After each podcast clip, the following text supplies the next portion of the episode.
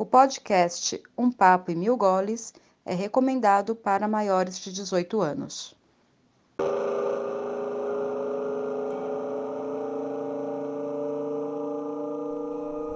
Olá, eu sou a Miriam da cervejaria Zurafa e em 2002 eu fiz a minha primeira viagem internacional.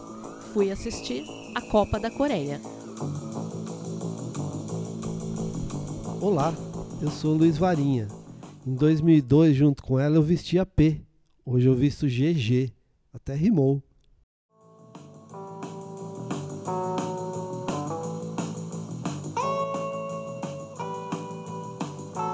Oi, eu sou a Simone e eu gostei muito de dirigir o podcast.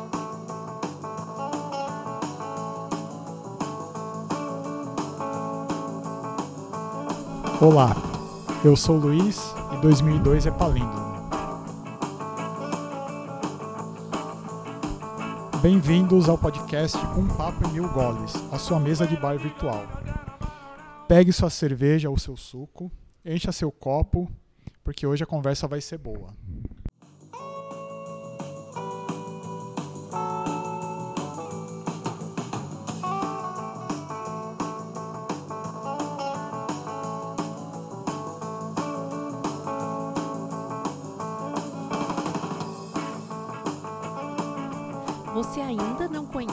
Cervejaria Zurafa? Nós somos quatro amigos que começamos a fazer cerveja em casa e hoje temos o nosso bar aqui em Pinheiros. Estamos também nas redes sociais. Não deu para vir aqui agora? Dá uma olhadinha nas nossas redes para conhecer um pouco mais sobre a gente.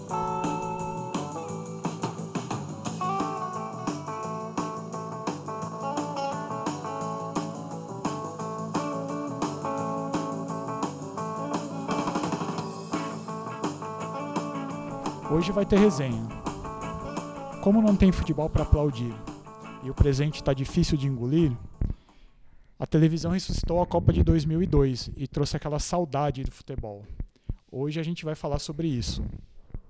Tanto bateu essa saudade que no domingo, quando a TV reprisou o jogo Brasil e Alemanha na final de 2002, teve um monte de gente na, na janela gritando gol. Tamanha é a saudade que a gente tem do futebol. Muitas crianças não presenciaram isso e aproveitaram no domingo para curtir seus craques que ouvem seus pais falarem tanto. Em 2002, quando o Brasil conquistou o pentacampeonato, é, dentro de campo brilharam os nossos jogadores da, da seleção canarinho, mas principalmente Rivaldo e Ronaldo, que arrebentaram, comeram a bola.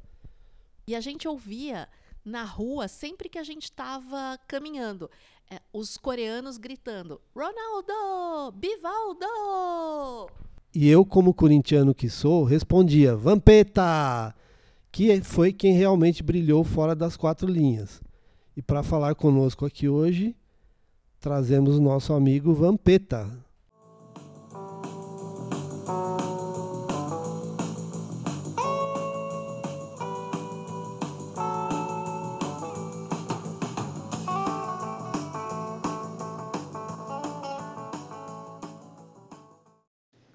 E há uma semana nos deixou o grande Moraes Moreira, o primeiro dos novos baianos a partir para outro plano. A gente resolveu fazer aqui uma homenagem para ele, que foi uma grande perda para a nossa MPB. Sobe o som!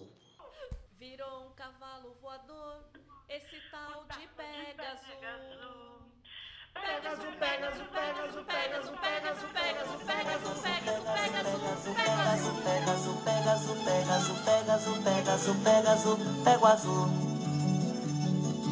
pega azul. Pegasus, Pegasus, Pegasus, Pegasus, Pegasus, Pegasus, Pegasus, Pegasus, Pegasus, Pegasus, Pegasus, pega azul. Pegasus, Pegasus, Pegasus, Pegasus, Pegasus, Pegasus, Pegasus, Pegasus, Pegasus, Pegasus, Pegasus, pega azul. Pegasus, Pegasus, Pegasus, Pegasus, Pegasus, Pegasus, Pegasus,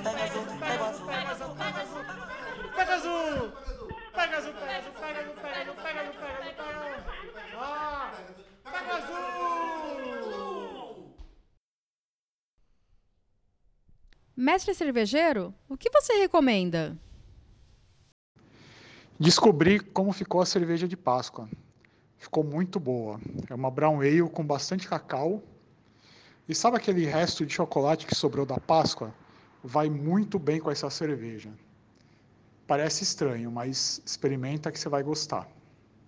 Olha aí, uma coisa que 2020 tem de muito melhor do que esse saudosíssimo por 2002. Naquela época, o que a gente tinha para beber eram essas bebidas acervejadas comerciais que zoam o fígado. E nem tinha zurafa. Mas não vou negar que o calor de um jogo de futebol pede uma boa pilsen com lúpulos alemães. Luiz, por favor, traz mais uma e você, puxa a cadeira, porque agora o papo é sério. Vampeta, pentacampeão mundial, ídolo do Corinthians e mais ídolo ainda em Nazaré das Farinhas, que é sua cidade natal. Que honra no segundo podcast da Zurafa, um papo mil goles, ter o Vampeta como nosso convidado. Bem-vindo, Vampeta. Opa, tudo bem, Vamp? Tudo bom? Então tá bom. Para deixar nossa mesa ainda mais elegante, nós temos hoje Helena Calil, repórter e apresentadora que já trabalhou na UOL TV, já trabalhou na Fox Sports e hoje está na Dazon. Bem-vinda, Helena. Bom, a gente está no ar aqui com a, com a Helena Calil. E- Oi, Vamp. Oi, tudo bem? Tudo bem, Boa você? Boa noite. Tranquilo. Então, Tranquilo. Vamp, a gente estava conversando aqui agora, comentando que a, a intenção desse nosso podcast é fazer como um papo, um bate-papo como se a gente estivesse na mesa do bar, né? Já que, olha, já que a gente não tem essa oportunidade agora de estarmos presentes, né, um com o outro, então a gente resolveu, teve essa ideia de fazer esse bate-papo virtual aí para trocar uma ideia. E, e, a- e o tema desse, o nosso podcast chama Um Papo Mil Goles. Então já, já tem relacionado a, a- a cerveja aí, a cerveja no caso aí, né? Que é da, da nossa cervejaria Zurafa aqui. Então a gente resolveu fazer esse bate-papo assim. E, o tema de hoje é sobre a Copa de 2002. Tranquilo. É, é- é com você, Vamp. Então a gente estava pensando o seguinte: é, nós estávamos discutindo aqui, o Luiz, que é o meu sócio que está aqui do meu lado. é, em 2002, o Brasil foi pentacampeão, né? Dentro da- da- das quatro linhas, o Ronaldo e o, e o Rivaldo tiveram um papel muito importante. Mas eu acho que fora das quatro linhas, ninguém fez mais sucesso que você, Vampeta. É, todo mundo teve sua importância. Por exemplo, eu achei que o Edmilson, né? Por exemplo, você esperar do Ronaldo, que já tinha sido campeão do mundo, e já tinha sido o melhor jogador do mundo, o próprio Rivaldo também já tinha sido o melhor jogador do mundo, era de se esperar o desempenho dos dois, né? Mas o Edmilson, para mim, fez uma grande Copa do Mundo, né? O Edmilson zagueiro, para mim, o melhor jogador, revendo de novo, né? A Globo é, transmitiu, eu nunca, eu nunca tinha assistido a Copa, a final da Copa. Aliás, no jogo da Copa de 2002, eu assisti domingo agora na Globo. E Legal. eu vi o que o, eu, eu vi o que o Clebson jogou, né? O Clebson jogou muito. Foi o melhor, Também, pra também. mim foi o melhor jogador da final. Eu Achei o Clebson, o Roque Júnior e o próprio Marcos Goleiro. Quer dizer, todo mundo teve sua importância. Eu lembro bem que no primeiro jogo contra a Turquia, nós saímos perdendo de 1 a 0 e a gente estava terminou o primeiro tempo, a gente estava voltando pro vestiário e eu peguei o Filipão, até botou isso no livro dele. Eu peguei ele, junto com o Edilson, falei, ó, fica calmo, não dá dura nos caras não, que a gente vai virar esse jogo. O Filipão olhou assim, queria, ele já queria apelar, né? que, a gente, que a gente tomou um gol, que a gente treinou dois meses, aquela jogada e, ac- e acabamos tomando um gol na jogada que nós treinamos dois, dois meses. Naquele, você fala no primeiro jogo, né, Vamp? No, No jogo primeiro da jogo, fase é, de grupo. É, no primeiro jogo contra a Turquia, né? Na estreia da Copa. Mas você também não acha que era muito pressão, assim? Que, querendo ou não, vocês não eram os favoritos, né? Não foi mais... Tá certo que o segundo Não, jogo contra a Turquia também Brasil, foi complicado. o, Bra- o Brasil sempre chega na Copa do Mundo como um dos favoritos, né? O Brasil vinha de um vice-campeonato em 98, perdendo da França em, em- em Paris, né? Quer dizer assim, mas ali no nosso grupo já tinha dois jogadores que já eram campeão mundial, né? O, o Ronaldo tinha participado da Copa de 94 e o Cafu jogou as finais de 94, já era vice em 98. Ronaldo e Cafu, né? Dois, já tinha dois campeões mundiais e tinha o quê? A presença do Rivaldo, que tinha jogado a Copa de 98, a presença do Roberto Carlos, que tinha jogado a Copa de 98, do Dida. Quer dizer, tinha jogadores que já vinham como um vice-campeonato e com título de outra Copa. Não, e o Van estava falando agora do Edmilson, sabe que eu lembro também? Duas coisas que eu lembro muito do Edmilson nessa Copa, né? Aquele gol que ele fez de bicicleta. É, contra a Costa Rica. Aquele golaço. E ele colocando aquela camisa, até reprisou. Agora que você viu de novo, você É, viu ele se enrolando com a camisa? Era, era difícil de colocar essa camisa mesmo? Uma camisa nova, é coisas diferentes, né? Vem evoluindo, né? O material, os materiais vinham evoluindo, então aquilo era uma camisa que a Nike tinha lançado, que não, não- o suor não penetrava, era, era meio. É, não, eu, como era magro, hoje eu não sei, como era magrinho, não me atrapalhava, não. Ô, Vamp, você estava falando do, do jogo contra a Turquia. Tem uma história engraçada de, de- é, que o Filipão colocou os reservas para jogarem contra o, o- lá na Coreia já no primeiro treino. O Filipão colocou os reservas para jogarem como a Turquia jogava, não é isso? É, a gente, na semana do jogo contra a Turquia, né? Filipão fez o coletivo e o Murtosa ele falou, ó, faz o time reserva jogar igual a Turquia, como, como eles viram muito vídeo- vídeos da Turquia, né? Aí montou o time reserva igualzinho como a seleção da Turquia jogava. O time reserva nosso era muito forte, né? O ataque, só o ataque era Edilson, Luizão e Denilson. O meio campo, Ricardinho, Kaká e Klebson, que o Klebson ganha posição depois. É, Belete de um lado, Júnior do outro, Dida no gol, entrava de zagueiro junto com o Polga. E normalmente o time titular não se preocupa muito com, com o coletivo, né? E o time reserva quer correr, quer fazer fumaça. A gente fala. Quer uma mostrar do futebol serviço. que chama, é, a gente chama de banguzinho, né? O banguzinho corre. E a gente ficou de 3 a 0 Aí ele falou assim, pô, se for assim amanhã, então eu tô fudido. Pô, se for 3 a 0 do jeito que os caras jogou igual a Turquia, se for no Avero, vai ser 3, tomamos, tomou 3 no treino, né? Só que o time, você vê que a seleção turquia era, era muito forte, tanto que ela chega nas semifinais, né? É, o Ela Brasil volta de também, novo né? enfrentar a gente. Tinha um, tinha um. A gente treinou bastante mesmo. Por isso que eu lembro bem que o Filipão ficou chateado quando termina o primeiro tempo, que eu pego ele e falo para não brigar. Porque quase durante um mês ele mostrou pra gente que a Turquia tinha uma jogada, tinha uma jogada, era pra gente ficar esperto com essa jogada. E nós tomamos o gol na jogada que o Filipão sempre alertou pra gente. É, e ainda teve aquele pênalti, né, Van? Porque ainda bem que o juiz marcou. É bem fora da área, né? Ainda bem que tinha O. Luizão tá uns dois metros fora da área. Imagina se tivesse cara, VAR naquela tem- época. Tem VAR, um monte de coisa. Por exemplo, uma bolada que o Rivaldo tomou, nem pegou direito, o Rivaldo Isso. caiu. Ah, teve mesmo, verdade. Lá na, na beirada do, do escanteio, quer dizer. Escanteio. Mas jogo de estreia de Copa do Mundo era, sempre foi- era o mais difícil do grupo, né? Depois a gente teve China e Costa Rica, foram duas goleadas, né? É, o- a Costa Rica foi até com um time misto, né? Tinha só o Ronaldo, o Edmilson também, que fez o gol, né? Que te É, lembrou. porque du- dois cartões amarelos ficavam de fora, né? Eu lembro que o Filipão tirou o Roberto Carlos, É. tirou uma galera, botou uma galera pra jogar. O Júnior jogou muito bem. O Júnior foi o melhor Ô, em Vampeta, campo. tem uma história, tem uma história dessa do Júnior também, não tem? Que vocês saíram pra jantar depois da do, do É, a gente saiu pra jantar Hum. e ele falou, será que o Filipão não tá na dúvida entre eu e o Roberto Carlos no próximo jogo? Ah, tá de brincadeira. Na dúvida entre você e o Roberto Carlos, fica quieto, fica quieto que o dinheiro é igual pra todo mundo. Você quer ganhar a Copa do Mundo, fica quieto.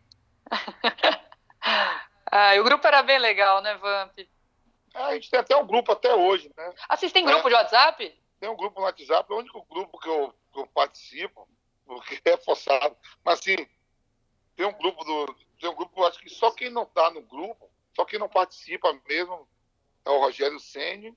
Mas ele não participa. Ah, porque ele, ele tem WhatsApp, o Rogério Senna. O Rogério Senna é completamente offline. Né? é o Rogério Senni e quem, meu Deus, deixa eu ver, Ronaldinho Gaúcho e Ronaldo Fenômeno. Não estão no Nossa, grupo. essa, apro, Esses três, dos, aproveitando, 20, dos 23 jogadores, aí tem mais alguns da comissão técnica, mais alguns diretores da CBF, que na época era diretor, tá nesse grupo. Se eu não me engano, Como é que Ronaldo- chama? se eu não me engano, é o grupo do Penta, né?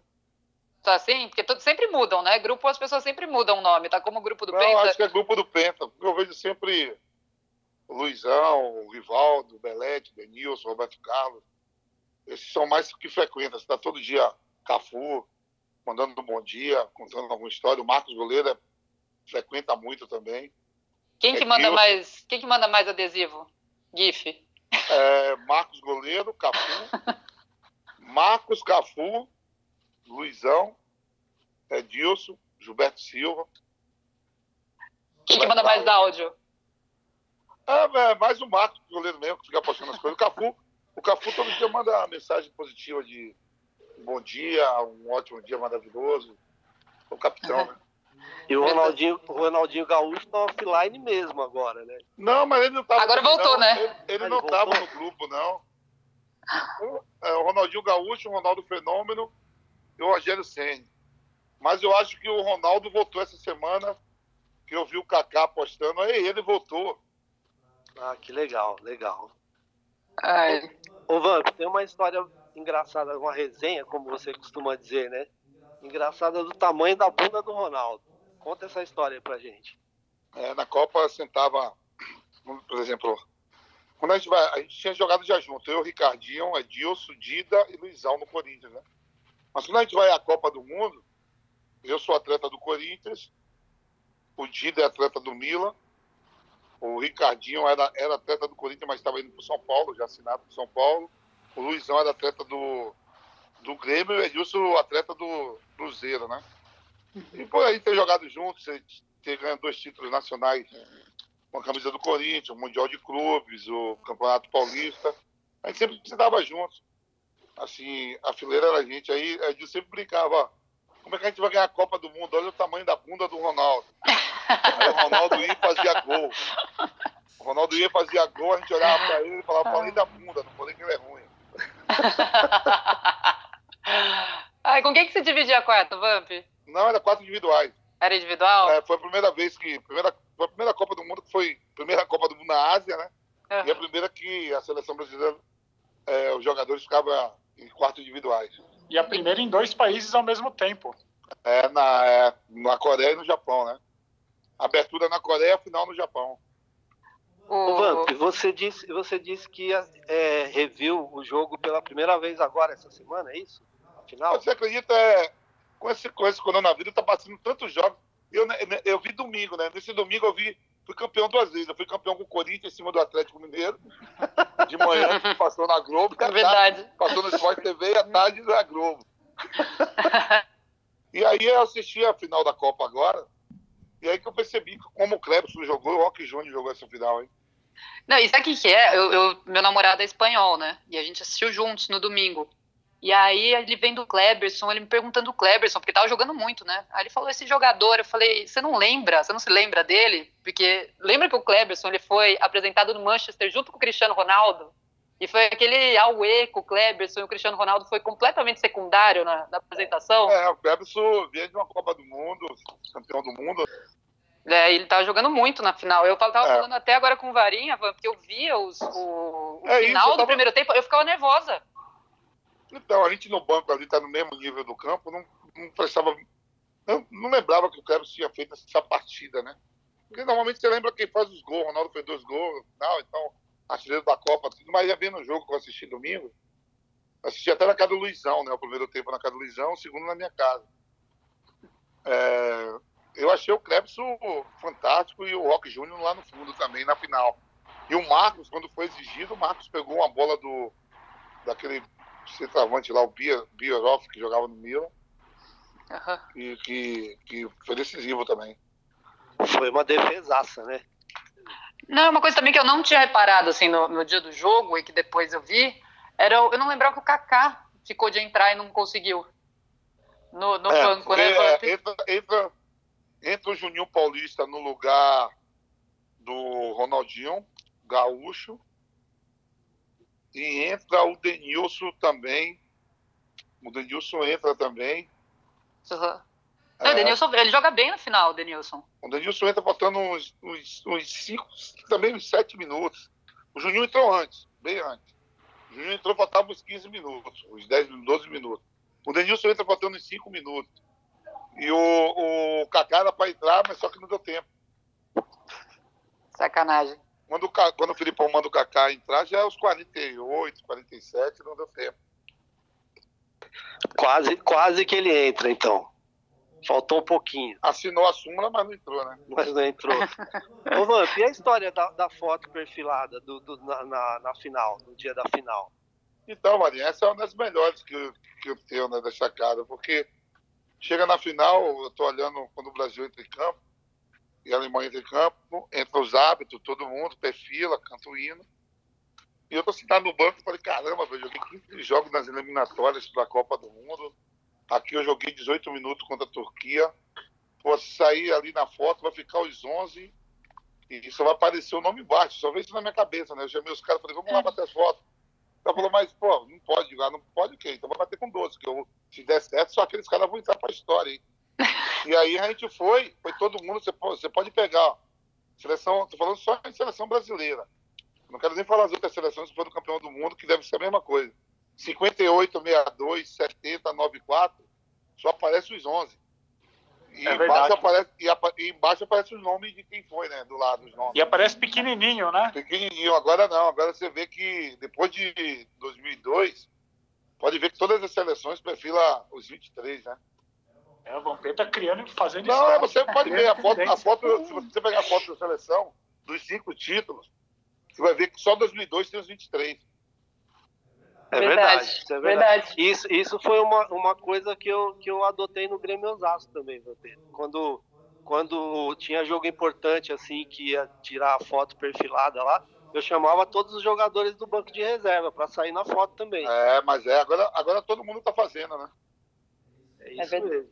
Não, eu, uma coisa que eu sempre quis te perguntar, essa música que ficou na moda, né, nas- na, na última Copa, na- acho que até na outra também tinha, do Foi Eita. 2014 e Eita. 2018. O que, que você acha dessa música? O Messi não tem Copa, quem tem Copa é o Vampeta. Primeiro, o cara que inventou né, é um artista, né? Eu adoro essa música. Aí, agora na Copa da Rússia, pô, que eu trabalho na Jovem Pan, né? O que chegava de vídeo, o pessoal me mandando, o pessoal, o pessoal dentro, da, dentro do, do- dos metrôs, chegando no estádio, todo mundo, pô, ficou muito legal mesmo. E massa, em massa, né? Em galera mesmo, assim, o estádio, às vezes o estádio todo cantando, né? Eu posso falar, eu acho que a música que mais pegou, tem aquele outro também do. do- daquela nova que eles lançaram lá, É, mas era essa. uma música do Pelé, né? Do Pelé com Maradona, né? É, foi Pelé, essa daí, mas eu acho que a, do, a sua é a que a galera sabe cantar, É ela é curta, ela é mais boa. fácil, né? É bem mais fácil de cantar. Tem aquela que é essa do Pelé que tem o Ronaldo, o Ronaldo. né? Exato. É, Aí não sei se fenomenou. é. Muito bom. Ô, Vampeta, você sabe que eu, eu tive, eu, eu acompanhei a Copa do Mundo lá em 2002 na Coreia, né? É, só que eu assisti só os primeiros três jogos. Eu e a Miriam, minha esposa, a gente assistiu os três primeiros jogos lá da Coreia. Ganhamos um pacote da Mastercard, fazendo um jabazinho aqui agora, né? Patrocina, quem sabe a Mastercard acaba patrocinando o nosso podcast aqui. Mas é- era, era engraçado que a gente andava pelo, pelas ruas lá com, as, com a camisa do Brasil. Eu não, que eu usava a camisa do Corinthians, né? Mas a Miriam usava a camisa do Brasil. E, e aí o pessoal via a gente assim, os coreanos ficavam malucos. Eles vinham e falavam: Ô, Pivaldo, Ronaldo! E aí eu, eu respondia pra eles: Vampeta! E eles me olhavam com a cara assim de. Você vê que né, o Ronaldinho depois, o Ronaldinho depois da Copa do Mundo que ele vira, né, duas vezes melhor do mundo. Exato. Verdade. Antes Era o pessoal só Ronaldo, conhecia, Rivaldo, Ronaldo, é, Rivaldo, Ronaldo e, e- Ronaldo, Rivaldo. Rivaldo, Ronaldo, Rivaldo e, e Roberto Carlos eram os mais famosos. Sim, sim. Verdade. E quando o Ronaldo apareceu com aquele cabelo cascão, você não falou nada pra ele, não? Eu acho que aquele corte foi o Dida, era quatro individuais. E eu acho que foi o Dida que fez, eu acho que foi na semifinal, né? Que se destaca, que aparece bem na final, mas eu acho que o Ronaldo já faz na semifinal do jogo contra a Turquia. Nossa, quando que foi que o Ronaldo fez mesmo que ele apareceu? Foi contra a Turquia. É, na semifinal. É. Foi isso mesmo. É isso mesmo. Nossa, você não pensou em fazer nada do tipo? Não, não, não, era individuais, eu fui por quatro. No dia seguinte que eu fui ver. Mas foi na semifinal. É, eu acho que foi isso mesmo. Ô, Van, e dá, Oi. e dá pra descrever o que você sentiu a hora que o Ronaldo fez o segundo gol e fechou o caixão da Alemanha? Marinho, um jogo muito duro, né? E a Alemanha jogou sem, sem seu principal jogador que tinha levado o cartão amarelo, o Bala. O Balak. Tava fazendo uma, uma Copa impecável também. Não, e o O goleiro Bala. foi, e o goleiro tinha sido eleito como o melhor da Copa, né? Sim, foi eleito o melhor da. Copa. Quer dizer, a gente caiu num grupo, de um lado, que a própria Coreia fez o serviço para nós, né? A Coreia do Sul foi eliminando seleções que eram favoritas. Eliminou Itália, eliminou Espanha, a Coreia do Sul, né? Foi eliminando grandes seleções, né? E ela chega à semifinal também, né? Verdade. Ela, ela, ela disputa com a Alemanha a semifinal e a gente disputa com a Turquia. E aí a Coreia joga o terceiro lugar com a Turquia, né? E aí a Turquia ganha da Coreia. Boa. Cê, ô, Vamp, tem uma curiosidade. Como foi a sua primeira visita a Nazaré das Farinhas como campeão? A cidade deve ter parado para te receber ou não? A região, principalmente cidade, acho que foi a maior festa que teve na cidade. porque Eu lembro bem que eu cheguei em Nazaré, eu tenho que descer em Salvador, pego um ferry boat, chego na ilha de Itaparica, Itaparica, Nazaré dá mais ou menos 20 quilômetros. E aí, já na ilha de Itaparica, já uma carreata de motos, de carro. Nazaré tem 28 mil habitantes, a gente deu uma volta na cidade, trio, trio na praça. O governador, o governador, o senador, o governador Antônio Borges, o senador Antônio Carlos Magalhães mandou botar o trio em Nazaré. Teve trio lá na cidade. Uma festança, viu? Eu Ganhou a chave da carro- eu cidade? andei, andei no carro do Corpo de Bombeiro, todas as, todas as, todos os bairros de Nazaré. Foi. Quantos Todos os bairros lugares tem em passando. Nazaré? Hã? Quantos bairros tem em Nazaré? Só para ter uma ideia de quanto tempo demorou a volta. Nossa, é... São bairros grandes com muitas ruas, né? Ah, Você ficou um tempão então em cima do, do- em cima do, do carro de bombeiro. É igual aqui, eu moro no Tatuapé. Aqui o Tatuapé é um bairro, mas o que tem de rua aqui é muito grande, né? Então, Nazaré também é assim. Os bairros são grandes, então você tem que passar nas ruas, né? E o seu cinema tá firme lá, Vampeta? Tá lá, tá lá. Graças a Deus tá lá. Funcionando bem. Tranquilo. Qual cinema? Que eu nem sabia que o Vamp tinha cinema. Aonde? Esse é o Opa, cinema mais antigo é da América boa. Latina, o Cine Teatro Rio Branco. Ai, que legal. Cabe mil pessoas sentadas. Ó. Caraca, que cinemão. É grande. É um cinema bem antigo, né, Vampeta? É De na época do Império, né? Na época do Império. é, o glamour era quem. O glamour era das famílias de senhores de engenho, a família rica ir pro cinema, né? Bem legal. É, ver filme em cinema mudo, daquela aquela época, esse negócio tudo. Que filme, nessa quarentena, Vamp, que filme que você indica pra gente assistir? Ah, eu vejo muito Netflix, né? Tô vendo muito filme Netflix, é, série, La Casa de Papel, Vinx, Maria Madalena, já assisti tudo. Império Otomano. Ô, Vamp, tem uma, tem uma, tem uma série muito legal no, Netflix que chama Clube de Cuervos. Não sei se você chegou a Ah, é, é muito boa. Mexicana, Clube. né? ver. Isso, mexicana. Clube de Cuervos. Ah, não assisti não. No mexicano assisti lá Narcos e Escobar, né? Mas vale a pena porque, assim, o, o presidente de um clube lá, ele morre e os dois filhos passam a administrar esse clube. Cara, é muito, muito legal. Muito legal Não. Vale a pena.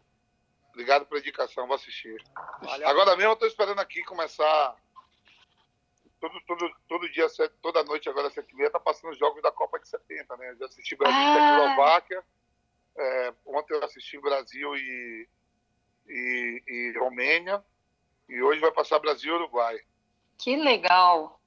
Tá passando os jogos da Copa de 70. Eu vi, eu vi, eu vi Brasil e Tchecoslováquia, Brasil e Inglaterra. Ontem foi Brasil e Romênia. Hoje é quarta de finais, Brasil e Uruguai. Amanhã, semifinal, Brasil e Peru. E domingo, Brasil e Itália. Qual que foi a melhor seleção, Vamp, de todos os tempos?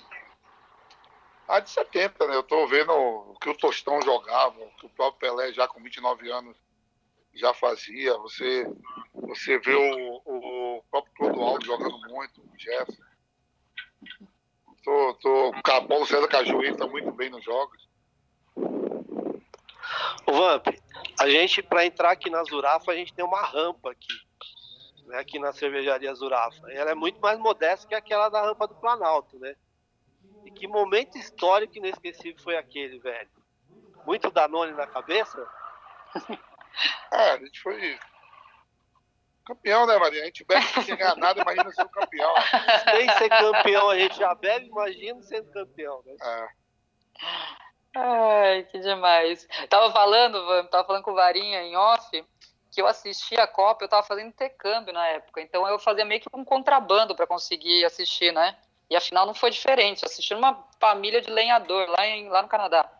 E eu acho que o Varinha tá falando, né, Varinha, que você teve que explicar o Vampeta aí pros coreanos. Imagina eu tendo que explicar em francês o que, que era 100% Jardim Irene. É, sempre gol, Jardim Irene. Foi um desafio também, viu? Os caras querem saber o Era que estava fácil, escrito, tudo era o resto. querem saber o que estava escrito na cabeça do Cafu, né? Exato. Ai. E a Regina, eu te amo também. Muito Como? bom também, né? Foi um momento inesquecível esse também, né? Ele fazendo uma declaração de amor para a esposa perante o mundo inteiro, né? Não, você vê que. Você vê que o Pelé, ele tem. Ele é tri, né? Ele ganhou duas Copas do Mundo, três Copas. O Cafu, ele é bi e um vice, cara. É mesmo. Ele é campeão em 94 jogando, vice-campeão em 98 e campeão e capitão em 2002. Verdade. Em 2002, Vamp, você publicou um livro, Vampeta Memórias do Velho Vamp, sem cortes, em depoimento ao jornalista Celso Unzelt, Unzelt, perdão. E aí, como foi essa experiência de, de ter as suas histórias colocadas num livro? Então, um amigo meu chamado Pascoal, que é da editora Leia, junto com, com. Ele falou: pô, eu li o livro do Marcos, o livro, e vi que a história que tem no livro do Marcos, a mais engraçada é a sua. Lance o livro, aí me apresentou o pessoal da editora Leia, e aí o pessoal pegou o Celso Unzete e, e, e, e aí a gente fez o livro, eu fui batendo papo contando as histórias. Qual que é a história do Marcos com você? Bom, não, a história, o Marcos tem um livro também, né? Deixa eu aqui pra mim, não. O Marcos lançou um livro, né? E nesse livro ele bota alguma história minha lá dentro, que eu não li o livro do Marcos. Eu acho que E chama aí- Nunca Fui Santo. É. Aí eu sei que o cara me ligou, eu pegou o Celso Unzete, a gente ficou conversando, levou, levou mais um dia, mais ou menos dois, um dia. Sentei com ele assim, tipo das 11 da manhã às 2 da tarde, ele com o gravador e eu contando as histórias. Ah, boa. Que trabalho bom, né? Ficar ouvindo as histórias do Vamp. Eu, eu- algum dia eu vou chegar nesse patamar. Mas foi, foi legal o livro. Quem, quem leu gostou do livro. Não, e tem até uma história do Marcos que eu acho legal da, da Copa, que ele fez uma promessa, né? Ele foi até o banheiro do quarto dele, foi lá falar com a santa dele, falou, ó, Santinha, se, eu, se amanhã, antes da final, se amanhã a gente levar esse título, eu vou doar tudo pra, pra caridade, não lembro pra quem que ele ia doar. Aí ele dormiu, só que ele não conseguia dormir, porque ele ficou pensando nisso. Aí no outro dia de manhã, ele voltou lá no banheiro e falou, ó, Santinha, pensando bem, eu acho que é muita coisa, né? Podemos negociar, 10% tá bom.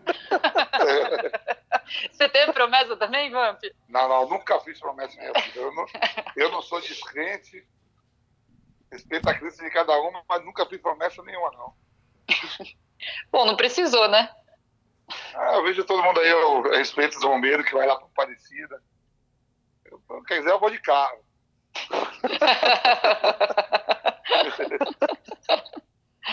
Figura. E o. Você acha que você, você estava falando sobre o nível né, da Alemanha, sem o Bala aqui, inclusive, na final. Se vocês, aquela seleção pegasse a Alemanha de 2014, o que, que você acha que ia ter dado? Rapaz, era dois, é, dava jogo lá. Eu acho que não, daria o Brasil mesmo, porque ó, o, o, eles tinham jogadores bons, mas o Brasil, que quem tem Ronaldo, ia ter o Ronaldinho de uma forma diferente, né? Uhum. Saudades. Rivaldo, olha só quantos jogadores do mundo: Kaká, Ronaldo, Rivaldo, Ronaldinho, Roberto Carlos foi segundo melhor do mundo, perdendo pro Ronaldo. Né? Acho que daria Brasil aí. Vamp, a, a, Miriam, a Miriam entrou na parada aqui agora, quer, quer fazer uma pergunta para você. Oi, Vampeta. Oi. Eu via o teu relacionamento com os meninos lá no Grêmio Osasco e a admiração que eles tinham pela sua pessoa. Como é que você lida com essa molecada, com o assédio dessa molecada que quer ser jogador e quer ir para a seleção como você foi? A primeira coisa, o grande mérito meu é não atrapalhar. Eu já não atrapalho. Maravilhoso. É, eu já não atrapalho, né? E os sonhos de cada um, à vontade, a gente torce muito, né? Para que. Primeiro, formar, formar cidadãos, né? Cidadão, atleta ali. Eu sempre brinco com os caras, pessoal, ô Vampir, o que é, que é preciso para fazer um teste lá no Audax? Eu falei, levar o futebol, o resto a gente tem tudo lá. é, Boa. levar o futebol, é só levar o futebol, digo, é mais fácil. Lá, o clube de futebol, ele não quer psicólogo, não quer médico, não quer carpinteiro, ele quer que jogue bola. E aí tem a molecada lá, eu vou, vejo jogos, porque eu tenho outras atividades também. Sempre que eu posso, eu estou lá vendo os jogos da base e até muito mais, mas aí como eu tenho outros, outros empregos, aí eu, eu vou. Eu fico feliz assim quando saem jogadores que vão para times maiores, um sonho maior, né? Agora mesmo eu vi que o Bruno Guimarães é, foi pro Lyon, começou lá. Ah, o Bruno Guimarães começou lá com vocês? É, começou lá, foi. Que legal. 30% Achei que- era. no- 30% Achei que fosse era, Atlético desde base. Não, não, não. 30% era nosso. Era 100% do Audax, aí teve que dar 70% pro Atlético, ficou 30% pro Audax, né? Nossa, que legal. Ô, Vamp, tem, tem uma história muito legal que eu me lembro lá de um treino do Grêmio Osasco que, que você pedia para um lateral esquerdo cruzar a bola no, no segundo pau, no primeiro pau, não sei, e ele não acertava. Conta isso aí pra gente. É, tinha o, o Bruno, né? Foi logo quando eu cheguei, quando era treinador, eu falava pro Bruno, ó, chega na linha de fundo, não precisa nem acertar o passe, só cruza a bola na área que a gente tá jogando na terceira divisão, o zagueiro fica assustado, é capaz de fazer um gol contra. Aí ele me olhou e falou, é, posso falar? Eu digo, pode. Ele falou, o que o senhor falou tá tudo certo, mas se eu soubesse fazer, eu não estaria na terceira, estaria na primeira.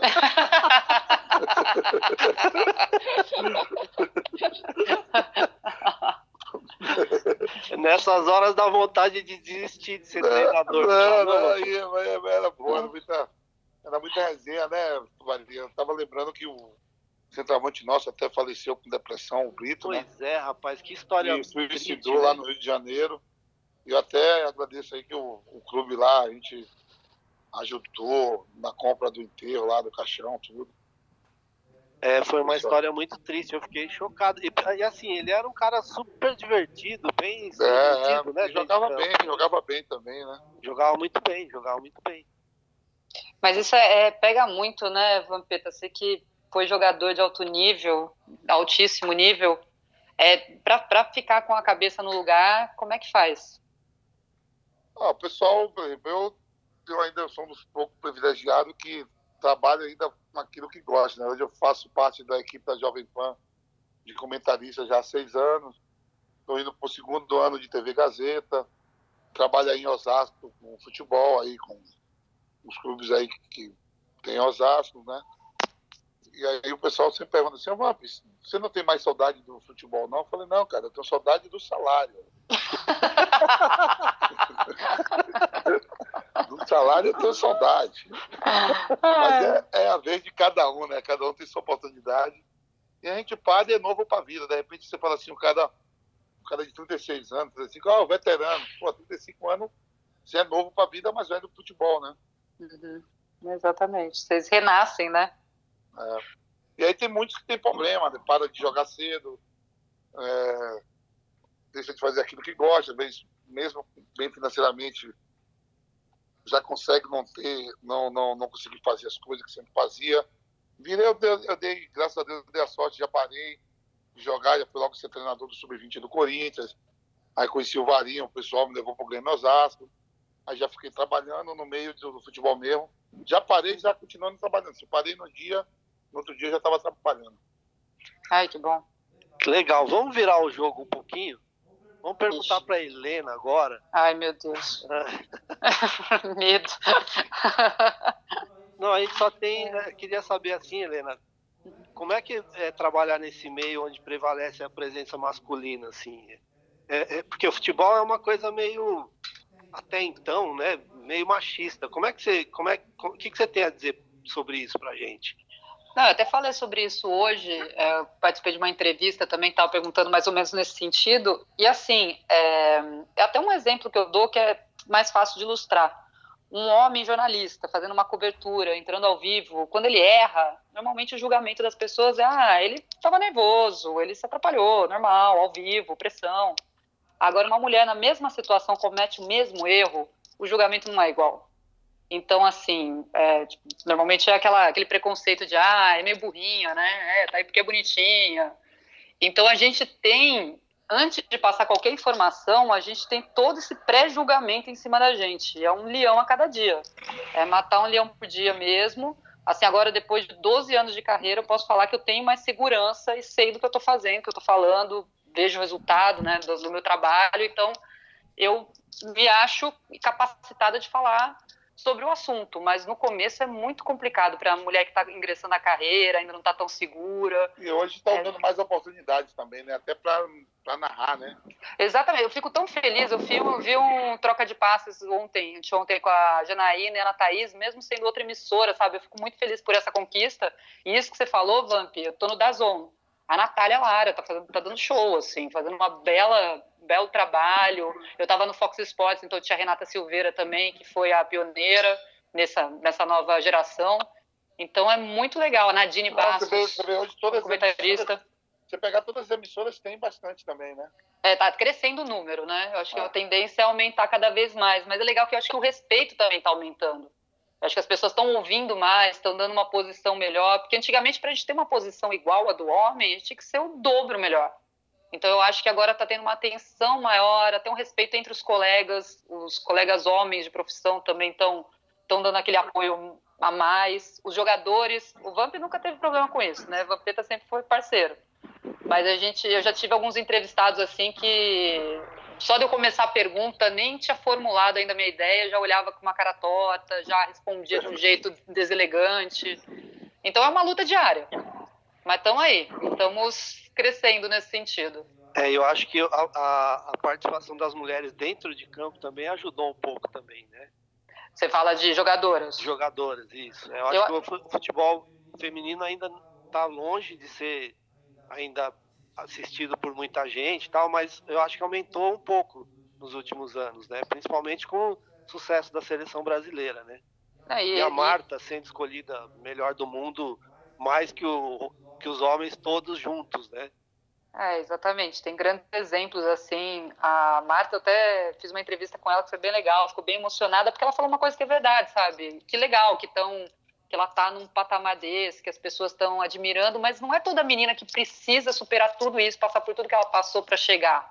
Então eu acho que quanto menos barreiras a gente colocar, mais vai ter esse resultado, assim. A, a diferença, as mulheres começaram a jogar e tiveram que parar e só voltaram há poucas décadas. A, a seleção masculina, o, o, o, jogo masculino tem uma história centenária. Então, para compensar, teria que ter uma estrutura compensatória, né? Teria que fazer um, desenvolver um plano para que as mulheres pudessem ter o mesmo desenvolvimento que os homens tiveram nesses anos.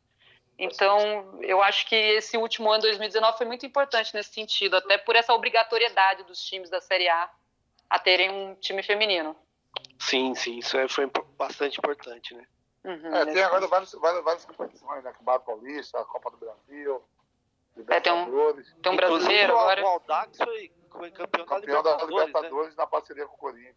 É, ai, muito legal, que time. Campeão da Copa do Brasil e da Libertadores. Da Libertadores, que time. Fizemos até um programa especial porque o da Zona que transmitiu, né? É. Foi muito legal. O Arthur, belo trabalho do Arthur, das meninas. Você vê lá que aquele time lá do, do Amazonas, lá, o. Como é? Indado, Indado, eu esqueci o nome. A média de público dele lá é 13, 14 mil futebol feminino. Que legal, né? Você vê também na Espanha o clássico enchendo o Wanda Metropolitano, o Barcelona e o Atlético de Madrid. Então é, é isso. Vamos. Eu espero só que continue, né? Mesmo com essa parada geral, que quando a gente voltar, que volte com esse mesmo, com essa mesma vontade. Legal. Vamp, É, você, Edilson Amaral, vão fazer um stand-up essa semana, não é isso? Sério? É, é um stand-up aí para arrecadar alimentos pro, pro, pro pessoal aí também, né? Que sensacional! É na um quarta-feira, pra dia gente 22 no YouTube, a 20 quarta-feira, às 9 às 21 horas. Nossa, Bump, parabéns, que ideia fantástica. Eu, Edilson e Amaral, a gente vai fazer um stand-up, né? Como tá todo mundo fazendo aí live, né? Pela live, né? E Uhum. vamos arrecadar alimentos também. Vocês vão estar no mesmo lugar ou vocês vão fazer por conferência, por videoconferência? Eu acho que a gente vai estar no mesmo lugar, mas assim, com a distância, né? Aham. No mesmo lugar. Gente, pensa nessa resenha. assistir.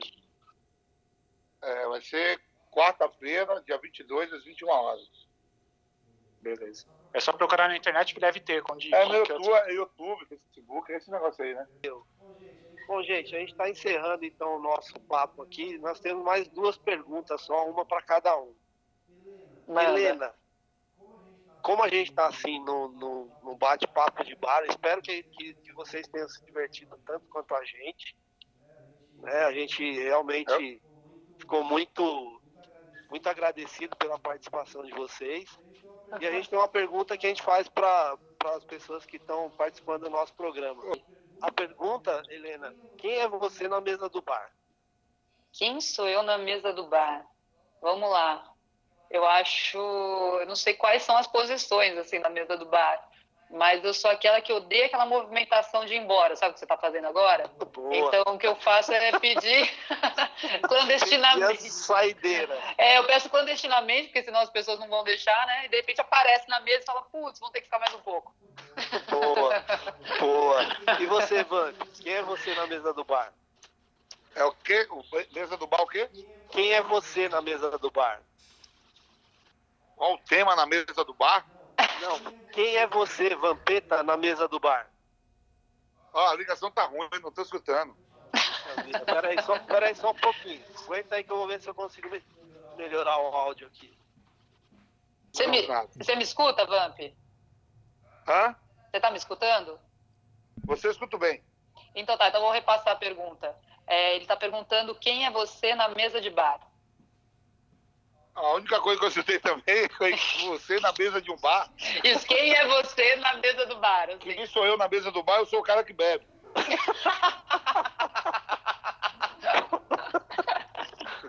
Sen- sensacional.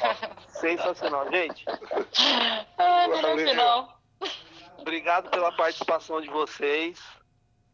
Ai, Um abraço. A gente deixa aqui o convite para quando essa pandemia toda passar, vocês virem visitar a gente tomar pra gente tomar uma na mesa do bar mesmo aqui.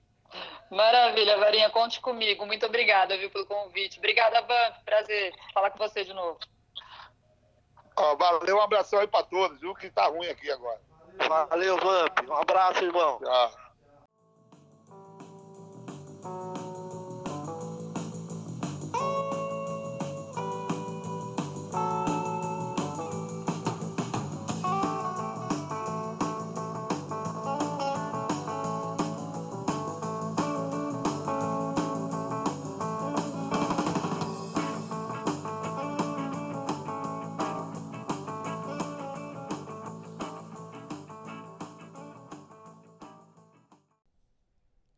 Abril de 2002, eu tinha acabado de voltar de férias e aí chega a notícia de que a gente havia ganho uma passagem para a Coreia para assistir a Copa.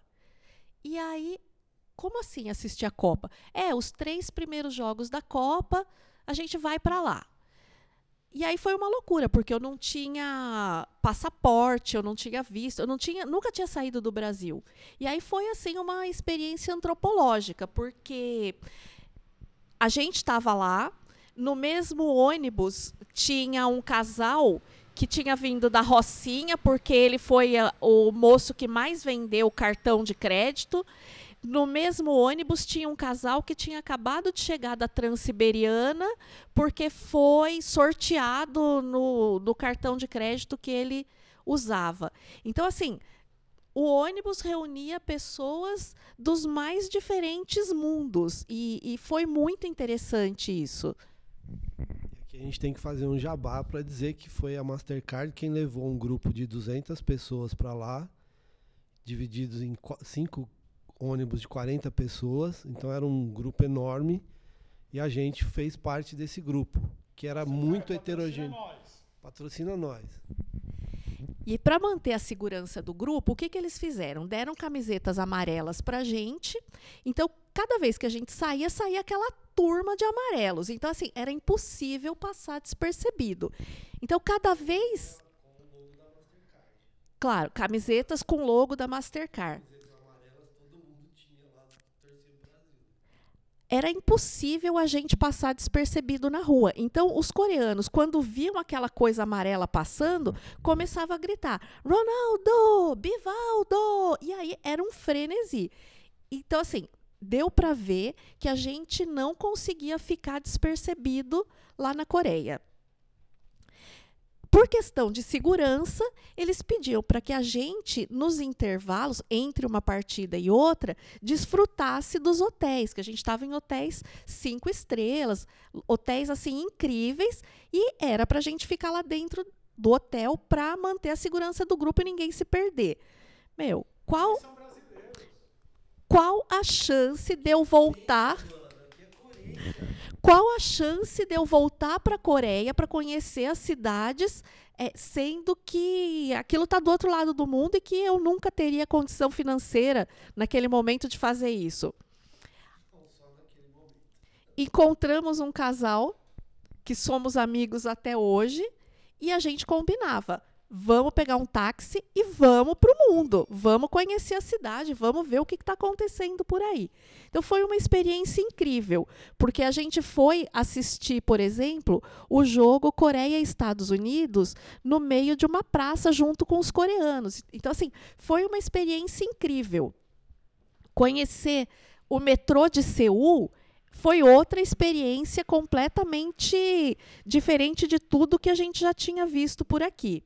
Então, assim, é, ficou marcado a oportunidade de conhecer uma nova cultura, de conhecer lugares incríveis e a amizade também que a gente tem até hoje com esse casal, que é a Alessandra e o Edson. A minha, e a minha relação com a seleção brasileira já, já era uma coisa assim bem deteriorada. Desde, acho que a última vez que eu torci para o Brasil para valer foi na Copa de 86, porque eu achava que aquela geração de Zico, Sócrates, Falcão, Júnior deveria ser campeão do mundo. Então foi a última vez que eu torci para valer mesmo com a seleção. A partir de 90 eu já não tinha com aquela seleção do Dunga, tal, eu já não tinha mais é, empatia nenhuma com a seleção. Então, para mim estar tá ali na Coreia assistindo o Brasil, a seleção brasileira, era uma experiência porque foi a primeira vez que a gente conseguiu sair do Brasil, tal, sair do país numa viagem estrangeira. Mas não significava praticamente nada para mim, tanto que os guias brigavam comigo porque todo mundo vestia camisa amarela e eu vestia a camisa do Corinthians.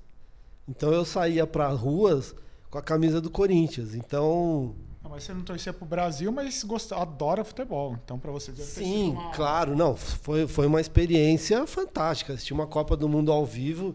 É, a gente teve a experiência depois de assistir aqui no Brasil, mas para mim foi uma experiência tranquila. Uma coisa que acontecia muito lá na Copa era assim: você encontrava com times, com pessoas vestindo camisetas de outros países e a, a pessoa olhava para você e falava change, change. E aí a gente trocava as camisetas. Então, sempre é, que tinha alguém com uma sempre que o pessoal via a camiseta do Brasil, chegava e tentava convencer a gente a trocar a camiseta com eles. Porque a, a, o intuito ali era colecionar a camiseta de todos os times que estavam jogando. Vocês trocaram alguma? Trocamos. A gente trouxe camiseta da Turquia, trouxe camiseta da China. O uh, que mais? Não, Alemanha.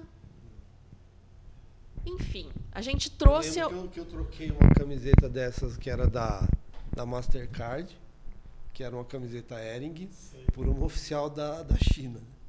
O chinês, quase, o chinês quase arrancou a minha camiseta assim. Change, change, change. Eu falei, óbvio que change.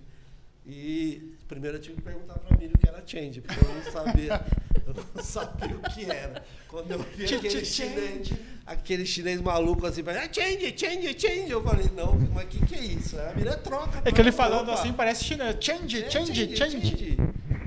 E aí a gente eu voltei com a camisa da Turquia, que não era Qual oficial. marca que é a camisa da China? É uma marca conhecida ou é uma marca Cara, estatal era um- chinesa? Não, era Adidas. Adidas. Era Adidas. Esses comunistas. E era bem, bem comunista mesmo, assim, uma, uma bandeira vermelha com uma estrela amarela, assim. Ah, no que era peito. branca. branca e a e bandeirinha da China. a mas bandeira da China, lembrei, bonita. verdade. Devo ter em casa ainda essa, essa camiseta. Mas aí uma coisa, é o que eu falei das camisetas, mas a outra coisa interessante, que eu levei uma bandeira do CAP, do glorioso Clube Atlético Pirassununguense. Sabe que tem um monte de CAP, né? Tem o CAP de Pirassununga, o CAP de Penápolis, que é o E o Clube CAP Atlético Penápolis. do, e do Paranaense. Do Mas Paranaense. o grande CAP É é, o de Pirassununga. Glorioso. Glorioso CAP. E antes, de, antes do, de começar os jogos, eu amarrava a, a bandeira do CAP estrategicamente perto do gol. Ou perto da, da bandeirinha de atrás do escanteio, gol. atrás do gol. Ou principalmente, acho que em dois jogos, um jogo eu coloquei atrás do gol e do lado assim, e, e nos outros dois jogos eu coloquei perto da bandeira de escanteio. Então toda vez que o jogador do Brasil ia bater uma- a, O escanteio. o escanteio, a bandeira Aparecia. do CAP aparecia atrás. E aí eu quase ganhei título de cidadão honorário de Pirassununga. Porque o CAP nunca chegou tão, Tão longe. Tão longe. Isso porque não existia o Grêmio Osasco, senão É ia ser o CAP mas aí é e o um outro podcast. É É, verdade. outro podcast. Mas e aí a gente voltou com esse gás todo e aí queria que o Brasil fosse campeão. E era muito engraçado porque os jogos eram sete da manhã, é, era muito cedo. Então a gente se É muito cedo mesmo pro horário da Coreia? Não, isso a gente já estava de Ah, volta. na volta, Já tá estava bom, de volta. Então, os jogos eram muito cedo, tipo 8 da manhã, 6 da manhã. E aí, o que, que a gente fazia?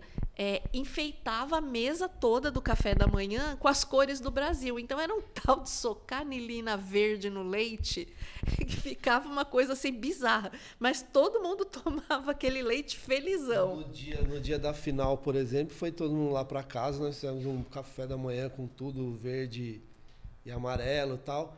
E algumas pessoas, principalmente uma prima minha, que assistiu os jogos todos de madrugada de pijama, ela veio de pijama. Pra Incrível.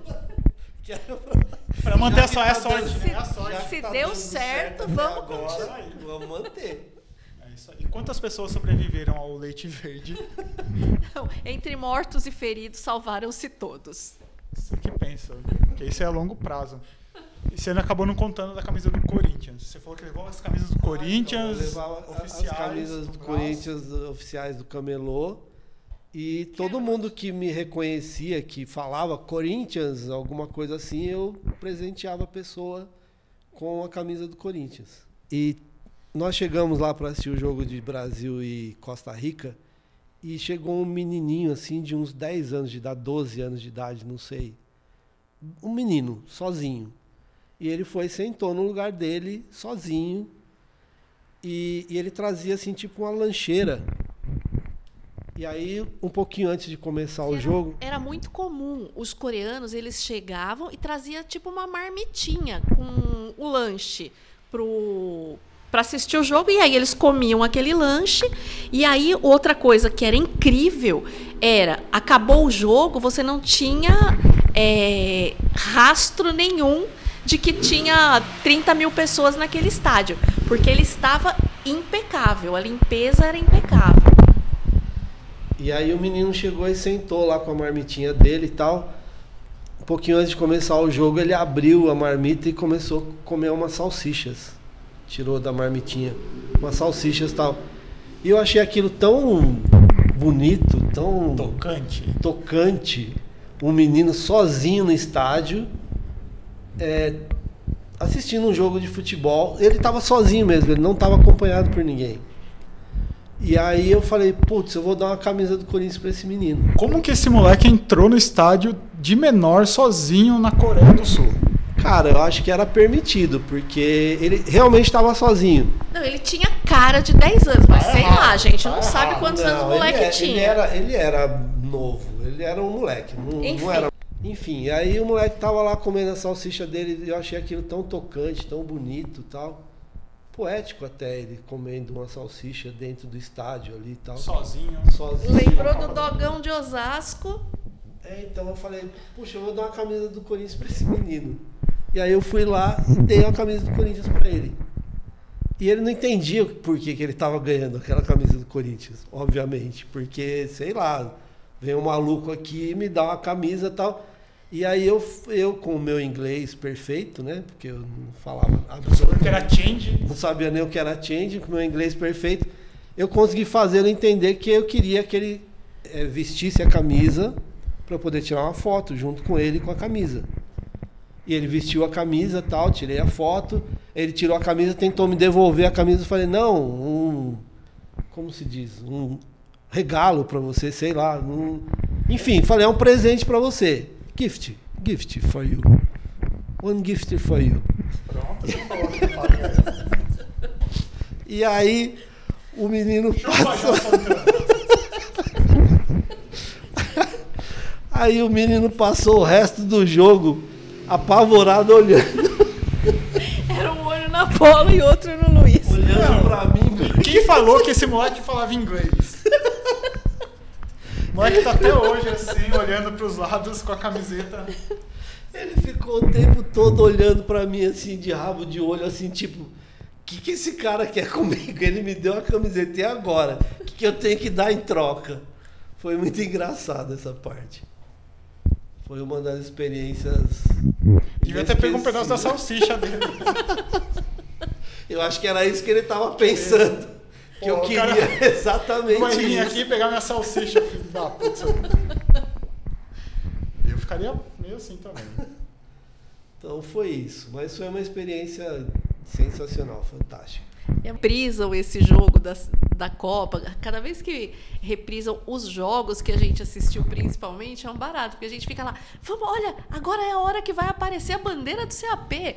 Olha, vamos ver. Ah, nesse jogo a gente estava sentado em tal lugar. É muito legal. Foi, foi uma experiência incrível. Bom, mas e aí? Além da Copa do Mundo, o que, que vocês lembram de 2002? Bom, eu sou apaixonado por futebol, então para mim 2002 foi um ano quase perfeito, porque eu fui para a Coreia assistir uma Copa do Mundo. O Brasil foi pentacampeão. Corinthians foi campeão do torneio Rio São Paulo, campeão da Copa do Brasil e vice-campeão brasileiro. Perdeu a final para o Santos. Então, nossa, foi um ano quase perfeito no futebol. E eu que gosto de fu- de futebol também, 2002 acho que foi um dos piores anos da minha vida futebolística. Porque o Corinthians foi campeão do Rio São Paulo, mas não tem problema. O problema foi que o Palmeiras foi rebaixado. Foi o primeiro rebaixamento, infelizmente não o último. Teve o Brasil campeão da Copa, mas na época acho que como algumas pessoas, alguns amigos não torcia para o Brasil, tinha uma certa simpatia porque tinha alguns jogadores que eu gostava que jogaram no Palmeiras, tipo Roberto Carlos, Júnior, Rivaldo e na época o Felipão e o Marcos, mas as lembranças não são boas, são meio traumáticas inclusive. Bom, mas além de futebol, o que aconteceu no, o que estava acontecendo de relevante no mundo nessa época?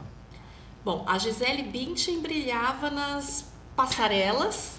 Usando... Relevante, Nós estamos falando de coisa relevante. Pra tipo quem? futebol. Relevantes Ah, pra quem? Tá bom, tá. Gisele Bündchen brilhava nas passarelas é, vestindo Victoria's Secrets. que mais? Poderosíssimo. É, Senhor dos Anéis. Estreou em 2002.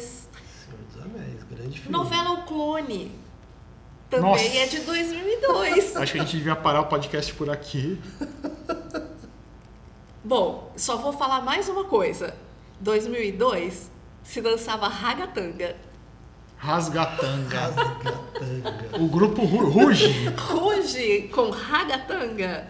Meu Deus. Melhor voltar pro futebol, né, gente? É, e pensando bem, a gente não evoluiu muito musicalmente de lá pra cá, não, né? Ah, Não, teve 2002 teve tribalistas também. É, então não evoluiu mesmo.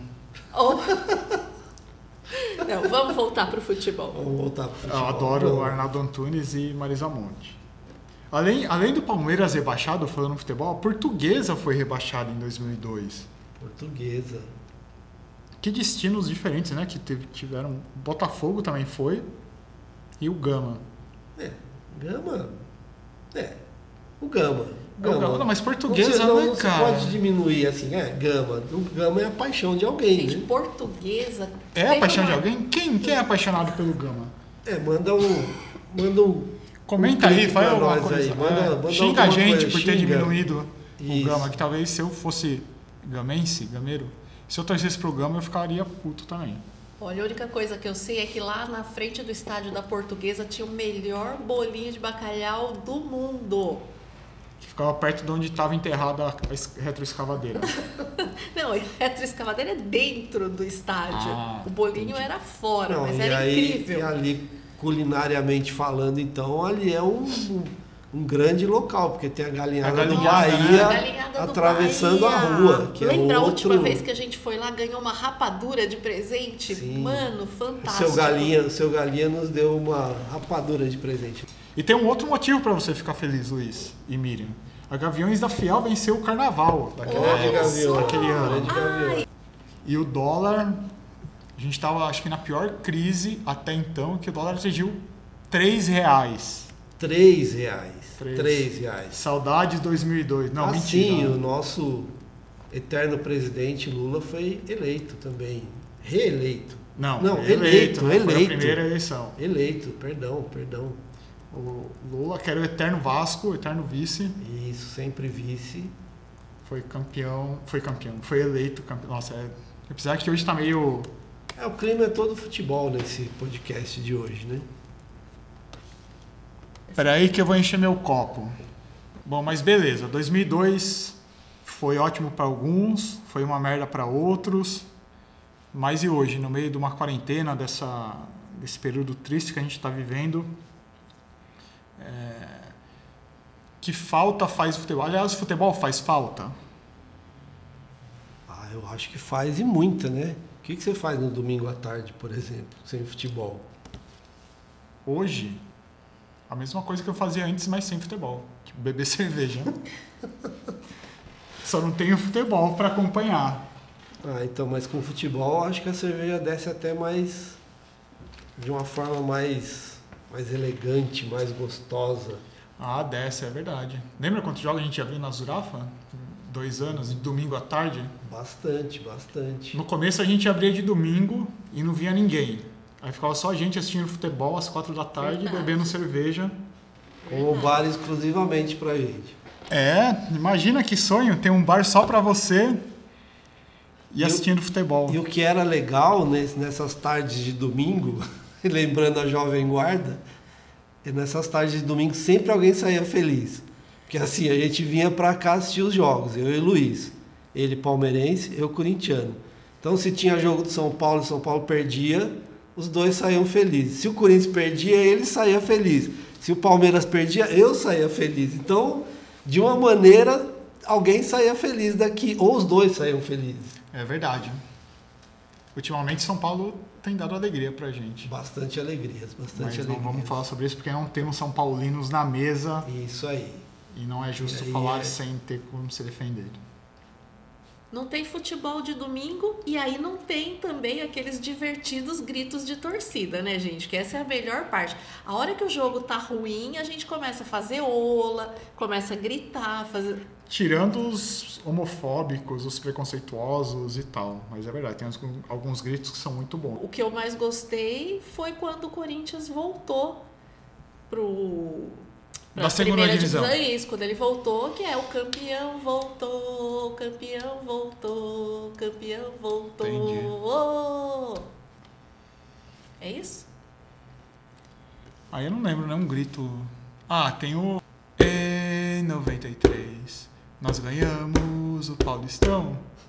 Foi em cima do Gamba, filha da puta. 4x0 pro Verdão. Ah, e, né? Ah, Porque é verdade. o do 15. Puta, ele... do 15 é incrível, é verdade. Você tem Além razão, de é o melhor. ser- o 15, 15. Caixa de forte. forfeit. Ah, eu não lembro. Perna de barata, carcanha de grilo, 15, 15. E tem toda 15. uma coreografia. é verdade. Até conseguir fazer aquele XV. Pra quem não conhece, 15 de Piracicaba, é o time de Piracicaba. Piracicaba é uma cidade no interior de São Paulo que tem um, assim como todo o interior, tem um sotaque peculiar e bem bacana. Não. Eu sou de americano, eu sei como é. E o 15 é escrito em números romanos, então é um XV. E aí verdade, a vocês não estão torcida- vendo a gente fazendo, é, né? A É. torcida fica o tempo todo fazendo com os braços X e depois inverte no V. Então é um, diria que não é um movimento muito agradável. Tenta fazer de aí é um fácil X e de depois o fazer. V. Tenta aí, faz um X, depois une os cotovelos para fazer um V. Que é 15, 15, 15. 15, 15. Não é muito fácil, mas é interessante. E tem o do, do esporte, não é? Cachá, casar, casar. A turma é mesmo boa, a turma é da Fusarca. Esporte, esporte. Esporte, esporte, esporte. E tem o Bora Bahia Minha Porra.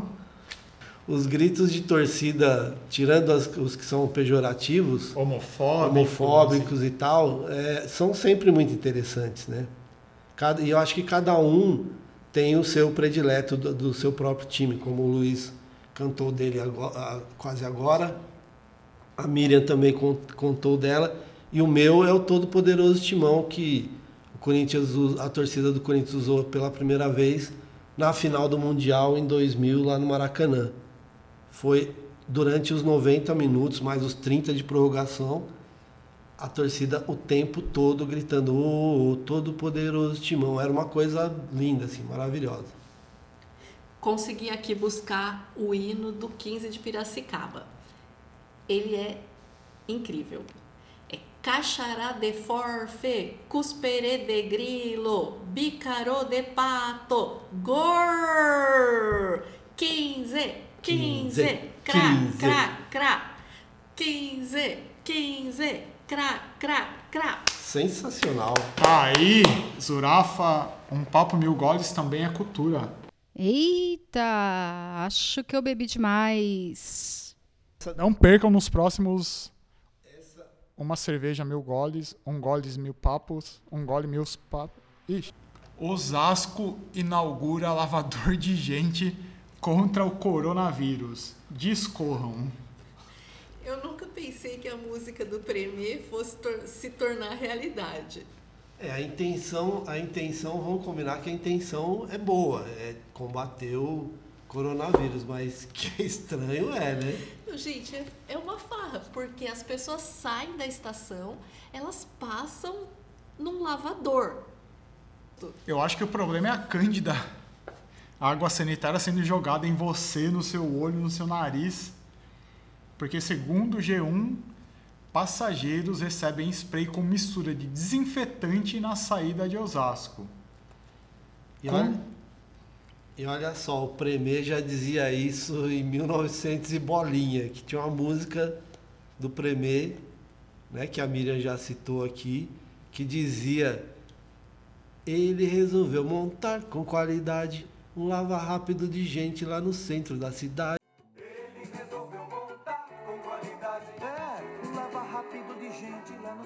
E o melhor é, o Conselho Federal de Química defende o uso de- da solução de água sanitária diluída, mas alerta que a exposição frequente ao produto pode levar ao ressecamento da pele. Luiz, libera a saideira aí, vai. Recomendamos a série original Netflix Irmãos Cervejeiros. Por enquanto, é uma temporada de oito episódios com mais ou menos 25 minutos cada. É uma comedinha despretensiosa sobre dois irmãos cervejeiros. Sério? Se não fosse o nome, eu nem desconfiaria.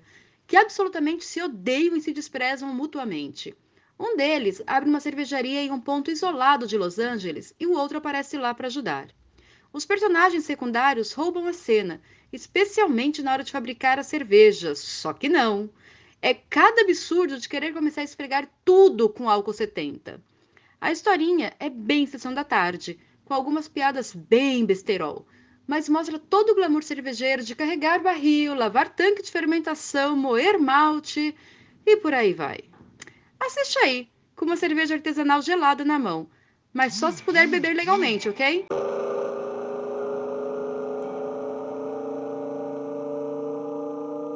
E é isso. Fique em casa. É a melhor maneira de combater o coronavírus, desde que você possa, obviamente. Acho que é melhor do que passar lá no Lava Gente de Osasco. Desde que você possa.